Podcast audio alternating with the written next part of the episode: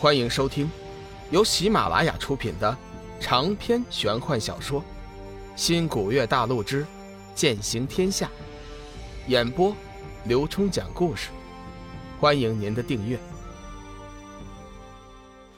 第三百一十九集，三巨头道。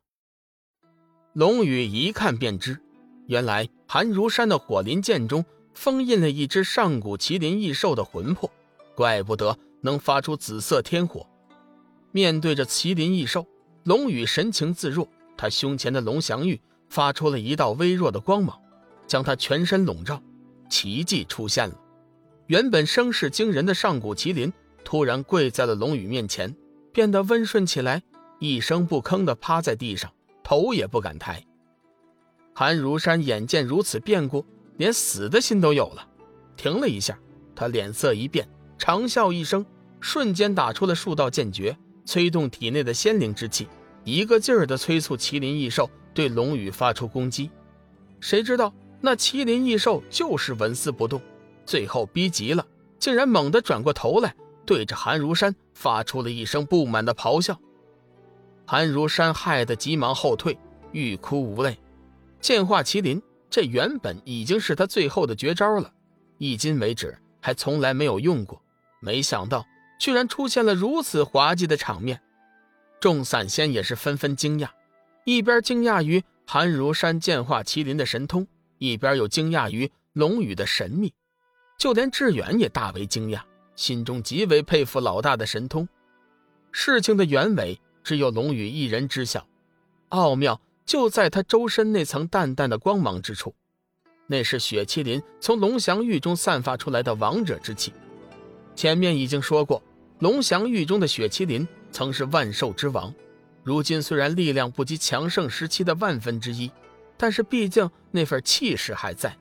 尤其是在寒如山的火麒麟本身就是麒麟的一族，自然会惧怕雪麒麟的气息，只好乖乖的等候发落。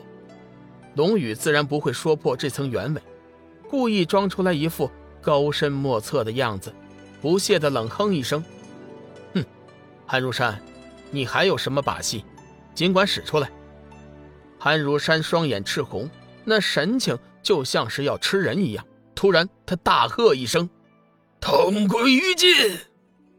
围观的散仙中有眼尖的，急忙提醒：“大家后退，他要自爆仙体。”众散仙无不大惊失色，急速后退。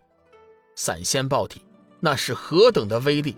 即便是八转散仙也无法承受那爆炸产生的杀伤力。当然，一般散仙谁也不会轻易使用这招。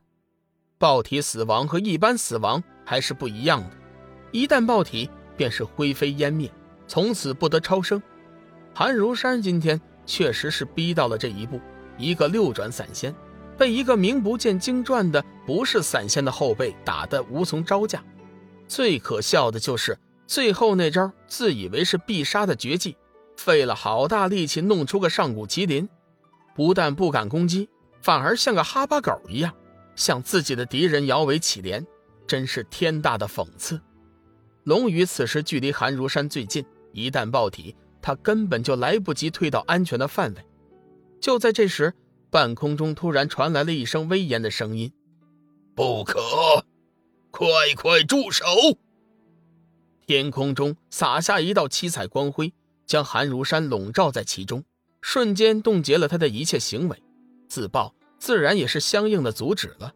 随后，现场闪过一道彩芒，光芒散尽之后，却是三个人影。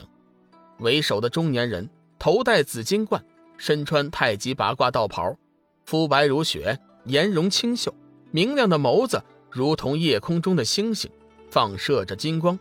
他现身后。先是随意的看了龙宇一眼，接着便紧紧的盯着被定身的韩如山，一句话也不说。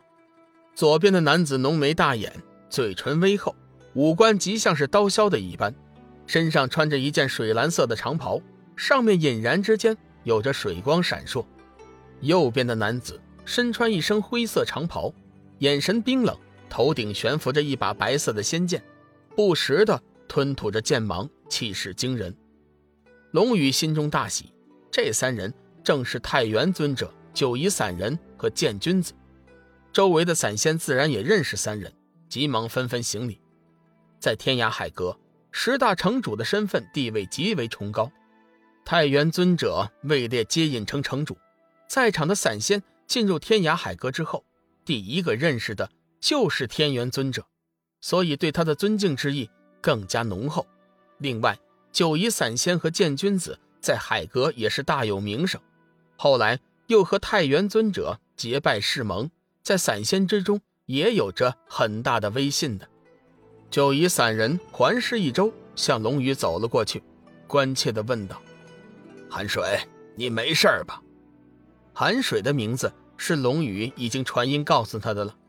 龙宇点了点头：“哈，我没有大碍，只是被那个散仙抢走了丹药。”龙宇顺手指了指韩如山，太元尊者脸色一寒，微微动怒：“什么？”韩如山抢走了你的丹药，岂有此理！龙凤城的巡使呢？这还有没有规矩了？本来太元尊者是不准备发火的，他虽然不知道发生了什么事情，但是从现场的情况来看，龙宇似乎是占了便宜的，能将一个六转散仙逼得自爆，已经足以轰动整个海阁了。不过这会儿一听到韩如山。竟然动手抢了龙宇的丹药，太元尊者顿时来气了。龙宇的丹药是什么品质的？他可是见识过的，就连自己也是因缘际会才得到了一颗。没想到一个六转散仙也敢出手抢夺，实在是胆大包天。九夷散人和剑君子也是纷纷变色。渡厄神丹他们也得了一颗，但是那也是靠缘分得来的。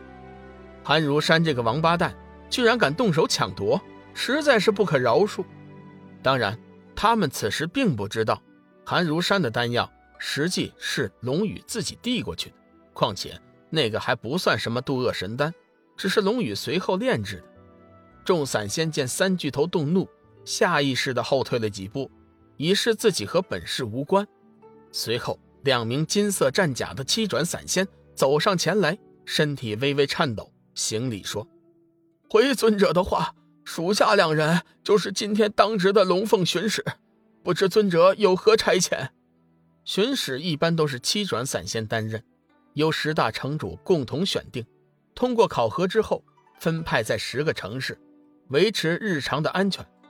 他们身上的金色战甲也是由十大城主共同提供的，在海阁属于级别很高的那种战甲。若论战斗力，十个寒如山。也不是一个龙凤巡视的对手。你们是吃什么的？居然纵容散仙抢夺别人的丹药！我若定你们一个渎职罪，你们应该没话说吧？这两人虽然是龙凤巡视，直接划归为龙凤城主太虚尊者的管辖，但是身为十大城主之一的太元尊者，同样有权对他们进行处置。两人顿时变色。跪地不语，等候处罚。本集已播讲完毕，感谢您的收听。长篇都市小说《农夫先田》已经上架，欢迎订阅。